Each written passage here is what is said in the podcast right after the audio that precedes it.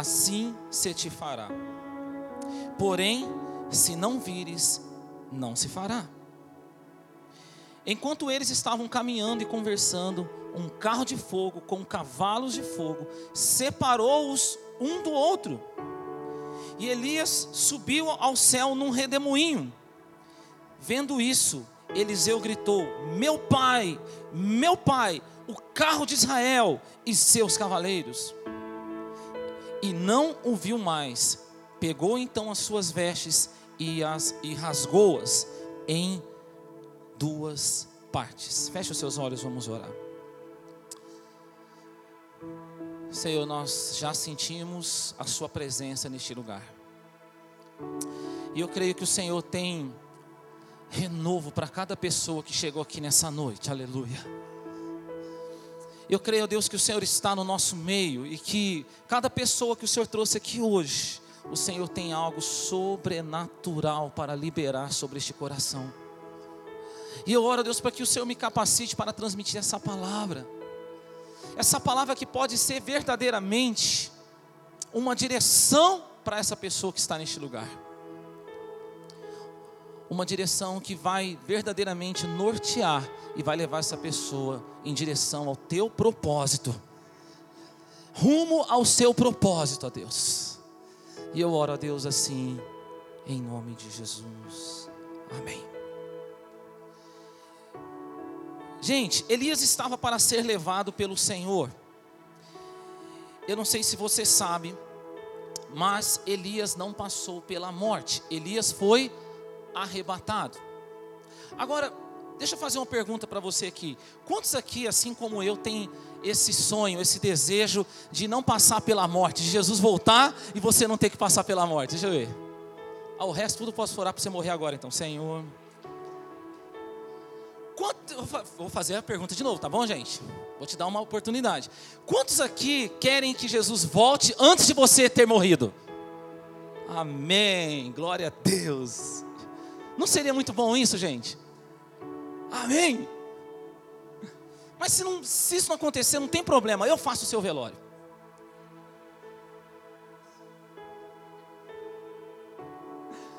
Eu estou brincando. Gente, presta atenção. Elias estava para ser levado pelo Senhor. Ele não passou pela morte, ele foi arrebatado. E justamente nesse momento, onde ele estava para ser levado pelo Senhor, o seu discípulo, o seu filho na fé, chega para ele e diz assim: Olha, Elias, Eliseu chega para ele e fala assim: Elias, eu quero a porção dobrada do Espírito de Deus que está sobre a sua vida. Olha só. E sabe de uma coisa que você precisa entender o que, que Eliseu estava pedindo aqui. Eliseu, ele estava querendo ir além da onde Elias tinha ido. Quando ele chega e diz assim: Ó, eu quero a porção dobrada do Espírito de Deus estar sobre você. Ele está dizendo para Elias o seguinte: Elias, eu quero ir além da onde você foi. Eu creio que eu posso ir além da onde você chegou.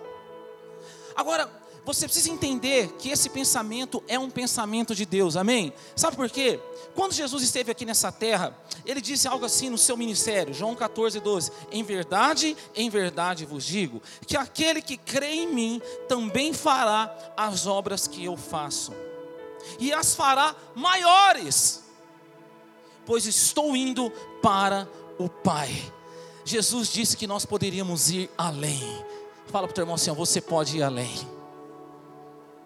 Agora, sabe qual foi a resposta de Elias para Eliseu? Eliseu, você pediu algo muito difícil. Ele, olha, Eliseu, o que você pediu é difícil demais. Mas ele disse o seguinte: mas ele não disse que era impossível. Eu vou falar de novo. Ele disse que era difícil, mas ele não disse que era impossível. Vou falar de novo para entrar em você isso aqui. Ele disse que seria difícil a porção dobrada, mas não seria impossível. Ei, querido, nós podemos ir além de onde nossos pais foram. Nós podemos chegar além de onde nossos pais, os nossos antepassados, aonde os nossos familiares chegaram. Você está comigo nessa palavra? Sabe, Talvez você que está aqui essa noite tem uma chave de Deus para você aqui. Talvez você está neste lugar. Você tem um histórico familiar dos seus pais, de casamentos que não deram certo, de casamentos que acabaram em divórcio, mas você pode ir além. Talvez a sua família tenha um histórico de pessoas que eram viciadas, mas você pode ir além.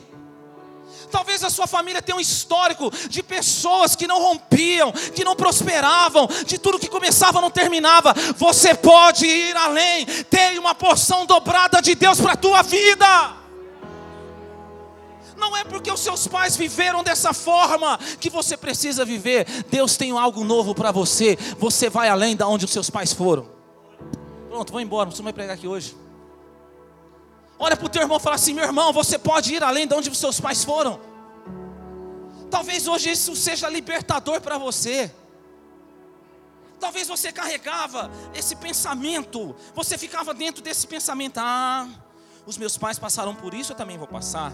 A minha, a, minha família carregava um espírito de enfermidade, eu também vou carregar isso. Ah, a minha, a minha família carregava isso, onde todo casamento não dava certo, terminava em divórcio, eu também vou, isso vai acontecer na minha vida. Não, porque Cristo chegou na sua vida e Cristo quebra toda a maldição. Tem porção dobrada de Deus para você.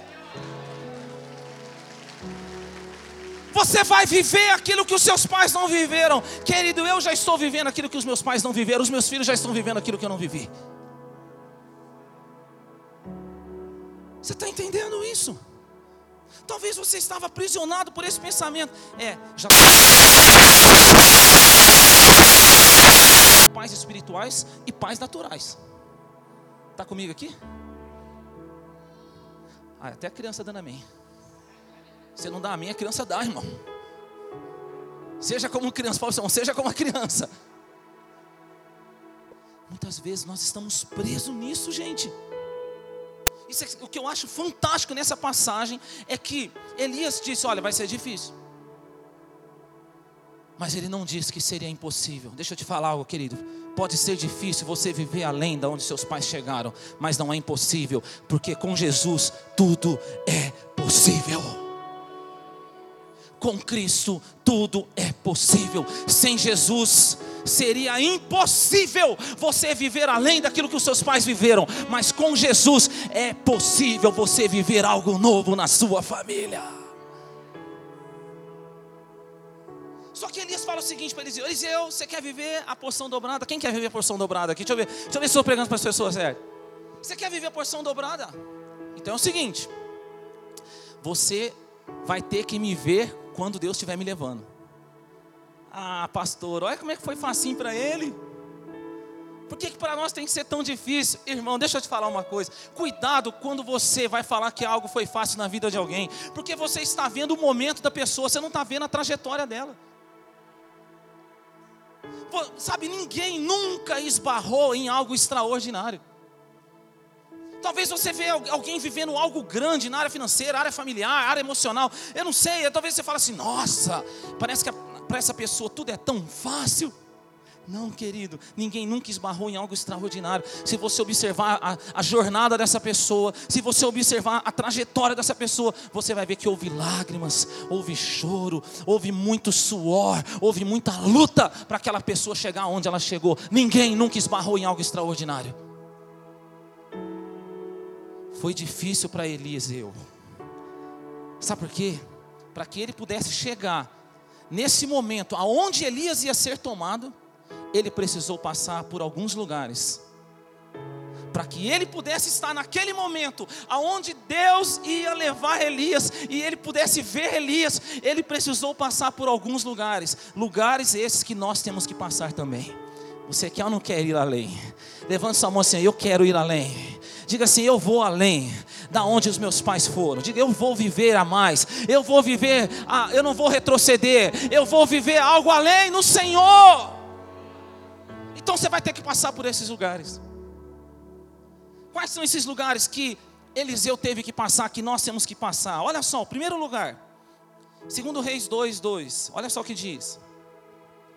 Elias disse a Eliseu: Aguarda aqui, porque o Senhor está me enviando a Betel. Diga, Betel. Porém, Eliseu disse: Tão certo como vive o Senhor, e como tu vives, não te deixarei. Olha só a atitude de Eliseu. Assim desceram juntos para Betel. Diga Betel. Primeiro lugar que Eliseu teve que passar, que nós temos que passar, nós queremos avançar. Sabe qual lugar que é? Betel. Betel significa casa de Deus. Betel foi o lugar aonde Jacó teve um sonho. E nesse sonho, ele viu uma escada, uma escada que ligava o céu e a terra, uma escada que, essa escada ela, ela, foi colocada na terra, mas o topo dela chegava no céu, e ele via os anjos subindo e descendo. E quando Eliseu, quando Jacó teve essa visão, ele falou algo muito interessante, porque ele teve uma revelação que nós temos que ter aqui essa noite. Sabe o que, que Jacó disse? Verdadeiramente, o Senhor estava neste lugar e eu não sabia. Olha só, a revelação que Jacó teve neste lugar, que ele colocou o nome Betel, diga Betel.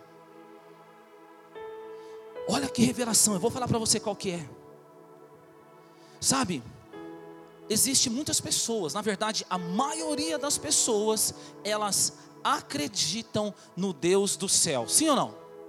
Dificilmente você vai encontrar alguém falando assim: "Ah, eu não acredito em Deus". Pode ser que tenha um outro que fala isso: "Ah, eu não acredito em Deus não". Mas a maioria das pessoas acredita no Deus. Mas posso te falar, isso não faz diferença. O que faz a diferença é quando nós temos a revelação que Jacó teve. Ele diz: verdadeiramente o Senhor estava neste lugar e eu não sabia. Naquele dia, Jacó teve a revelação que eu e você temos que ter: existe um Deus do céu e existe um Deus da terra. Ele é o Deus do céu e Ele é o Deus da terra. A presença dEle é real aqui na terra. A presença dEle é real na tua vida. A presença dEle é real na tua família, no seu casamento, na vida dos seus filhos, no seu trabalho. A presença de Deus é real. Ele é o Deus do céu e da terra. Ele não é apenas o Deus do céu, porque se você tem apenas essa compreensão, quando você passar por alguma dificuldade, quando você passar por alguma luta, sabe o que vai acontecer? Você não vai nem orar. Estou ah, passando por essa enfermidade aqui, estou passando por esse problema financeiro, mas é o Deus lá do céu, né? Ele está ele tá longe.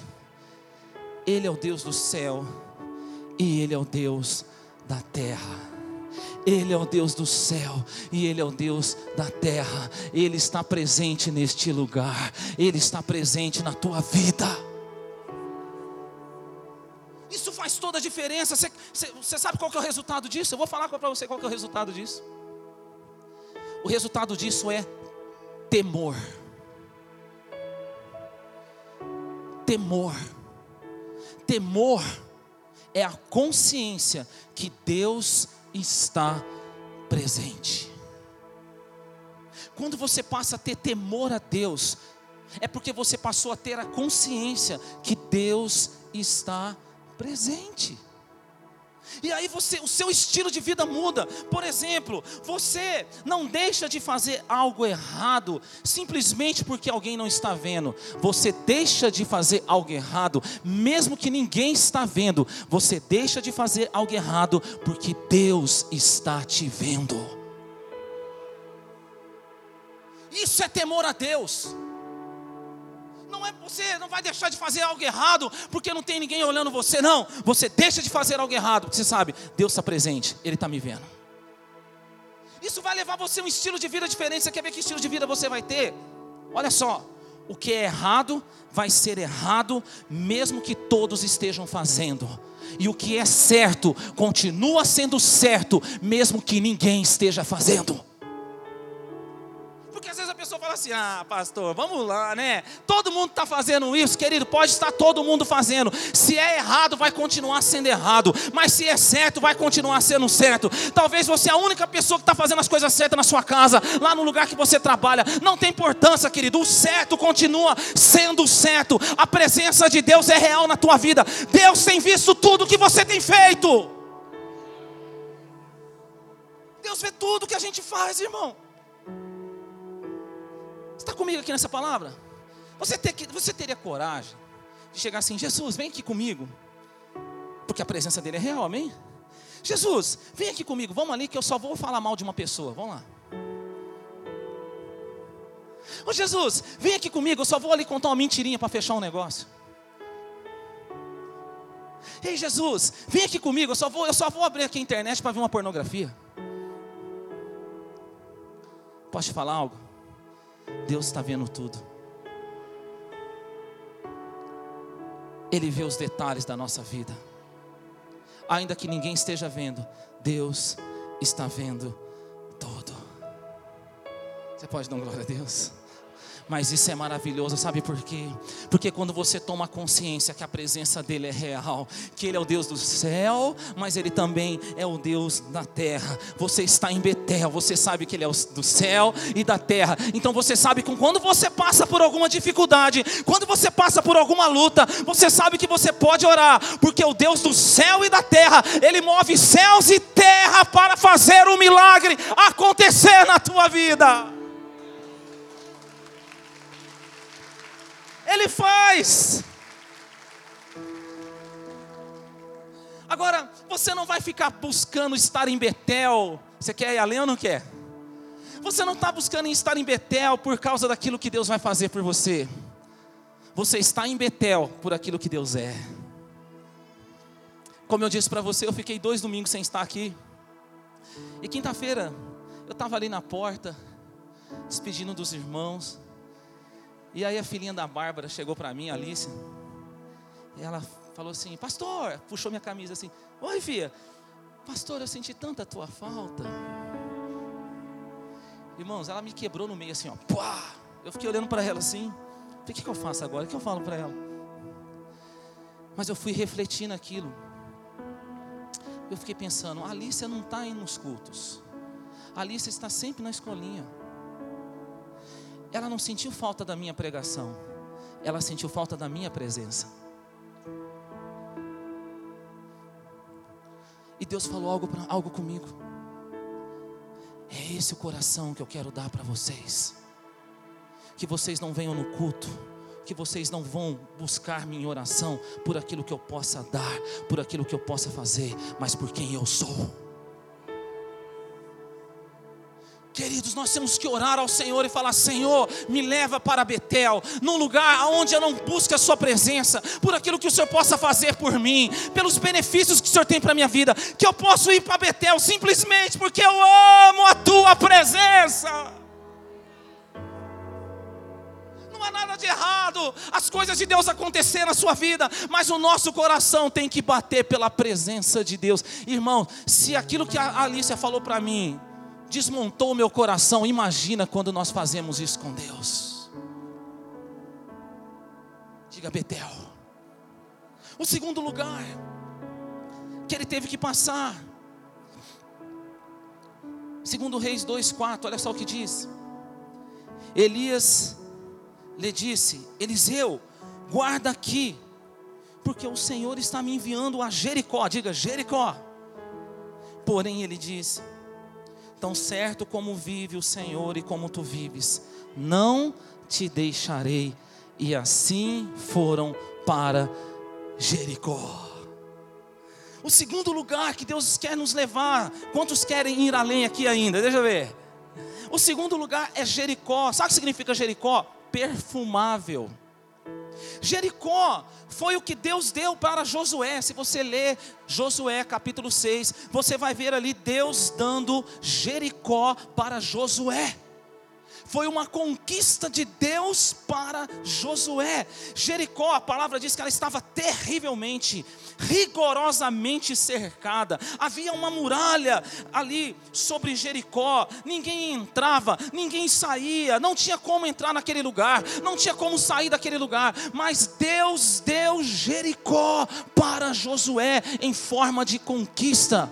Agora preste atenção, sabe como é que Deus fez isso? Antes de Josué adquirir Jericó, Deus chega para Josué e fala assim: Josué, eu entreguei nas tuas mãos Jericó. Sabe o que, que Josué faz? Ele sai dali e ele vai dar uma, ele já dá uma voz de comando para o seu exército. Olha, nós vamos rodear essa muralha durante sete dias, e no sétimo dia nós vamos rodear sete vezes, e nós vamos socar a trombeta, e nós vamos dar um grito de vitória, e as muralhas vão cair. Gente, ele não tinha adquirido ainda mas ele já tinha conquista. Sabe por quê? Sabe de que maneira Deus nos faz conquistadores? Deus não faz você um conquistador quando você adquire algo. Deus faz de você um conquistador quando você acredita no que ele falou para você. Se torna um conquistador quando você passa a adquirir alguma coisa, você passa a ser um conquistador quando você acredita na palavra de Deus. Ei, pais que estão aqui essa noite, seus filhos não vão ser grandes conquistadores quando eles adquirirem muitas coisas, muitos bens, eles vão ser grandes conquistadores quando eles acreditarem na palavra de Deus. Aí eles vão ser grandes conquistadores. Porque se por um lado você se torna um conquistador quando você acredita na palavra de Deus, tem muitas pessoas que já adquiriram tantas coisas e não usufrui de nada. Sim ou não? Queria tanto um casamento, veio o casamento, não consegue usufruir do casamento. O casamento é um fracasso.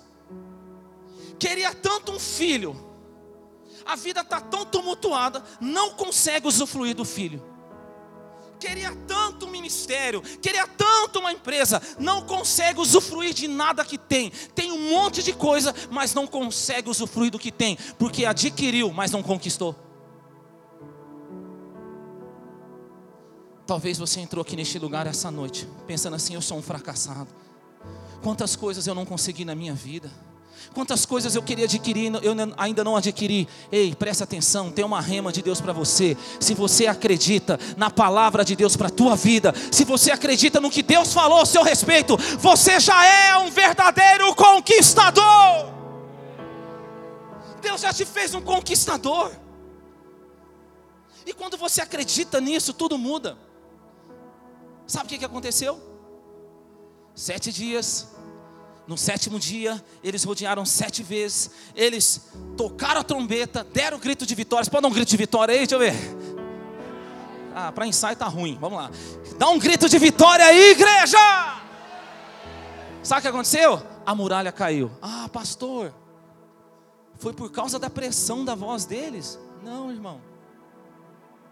Esses dias eu e minha filhinha estavam vendo um programa e estava tendo lá um campeonato. Eles pegavam eles pegavam uma taça de cristal, e aí cada hora chegava um cantor, e era um campeonato para ver quem ia conseguir estourar lá, explodir aquela, aquela taça de cristal. Aí eles colocavam bem pertinho assim, vou fazer fora do microfone, senão você vai ficar surdo, tá?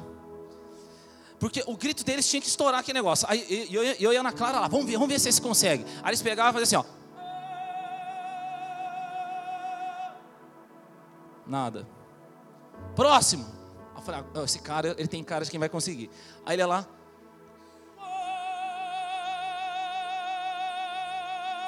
Já posso fazer ópera, né, gente? Cantar na ópera. Nada. Gente, você tem noção o que que era a extensão da muralha de Jericó? Os caras gritando ali, não conseguiam estourar uma tacinha de cristal. Você acha mesmo que foi pelo som da voz que, ele, que aquela muralha caiu por terra e eles conquistaram Jericó? Sabe o que, que foi? Vou te dar uma chave aqui. Talvez tenha muralha de enfermidade na sua vida, muralha de escassez financeira, de divórcio, de problemas, de falta de oportunidade, eu digo para você que todas elas vão cair por terra quando você passar a acreditar na palavra de Deus, no que Deus falou sobre a tua vida. Quando você passa a acreditar, todas as muralhas caem. Jesus disse: Se creres, verás a glória de Deus. Talvez a única coisa que está faltando para você hoje é acreditar. Bate a mão na mão seu irmão fala: Acredita, meu irmão.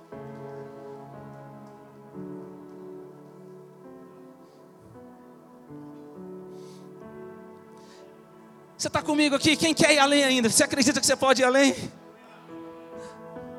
O terceiro lugar, segundo Reis, capítulo 2, versículo 6. Porque o Senhor está me enviando ao Jordão Diga esse nome, Jordão. Mas ele disse: Tão certo como vive o Senhor e como tu vives, eu não te deixarei. E assim os dois foram juntos. Livra de Deus no que Deus falou sobre a tua vida. Quando você passa a acreditar, o terceiro e último lugar que eu quero falar para você, que você precisa passar, você que quer ir além, você que vai conquistar mais daquilo que seus pais conquistaram, amém? Sabe que terceiro lugar é esse? Jordão. Jordão foi um lugar aonde aconteceram muitas coisas lindas. Para você ter uma noção, até hoje as pessoas vão lá até o Jordão, até de forma simbólica, batizar ali no Jordão. Mas eu quero te falar algo muito lindo que aconteceu no Jordão. Jordão foi o lugar que Jesus Cristo, que é Deus, se deixou ser batizado por João Batista, um simples homem. Gente, dá para você ter uma noção disso? Deus, Jesus que é Deus, se deixando ser batizado por João. E é tão interessante que quando isso começa a acontecer, a gente vê o constrangimento de João, mas não, não, não, não, vai. Sabe por que, que Jesus fez isso? Para a palavra de Deus se cumprir. Está comigo aqui, gente?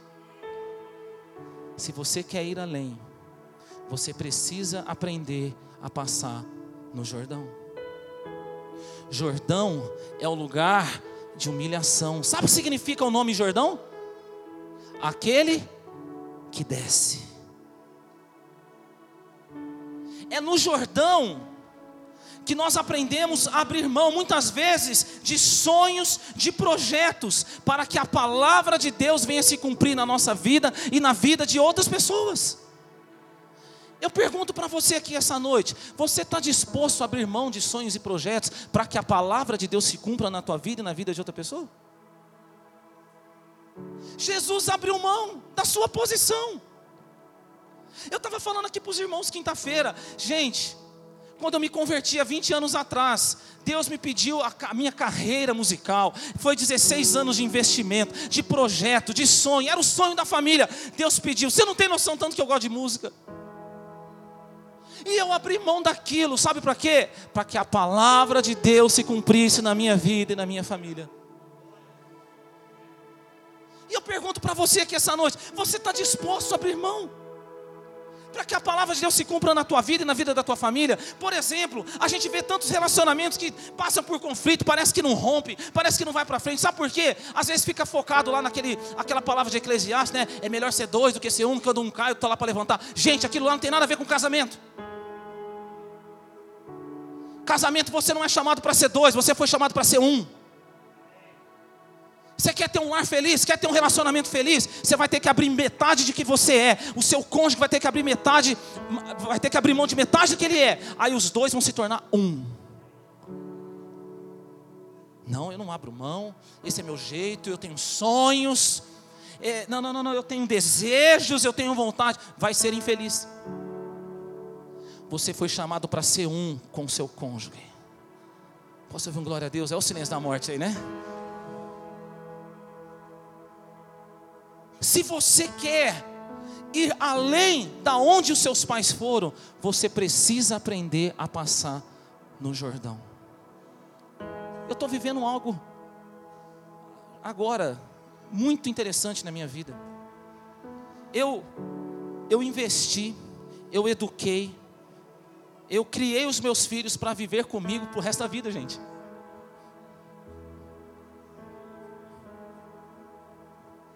Mas agora o Mike está indo embora. E posso te falar uma coisa?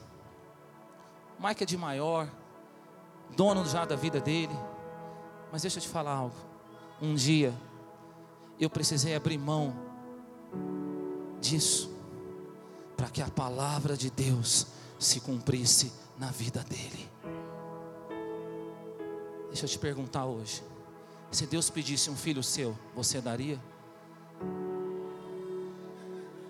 Se Deus te pedisse um sonho que você tanto deseja por causa dele, para que a palavra dele se cumprisse, você daria? Está comigo aqui, igreja? Se Deus chegasse para você e falasse assim: ó, oh, você está nesse ministério, mas você vai abrir mão para que outro que faz melhor que você possa fazer, você faria, você daria para que a palavra de Deus se cumprisse?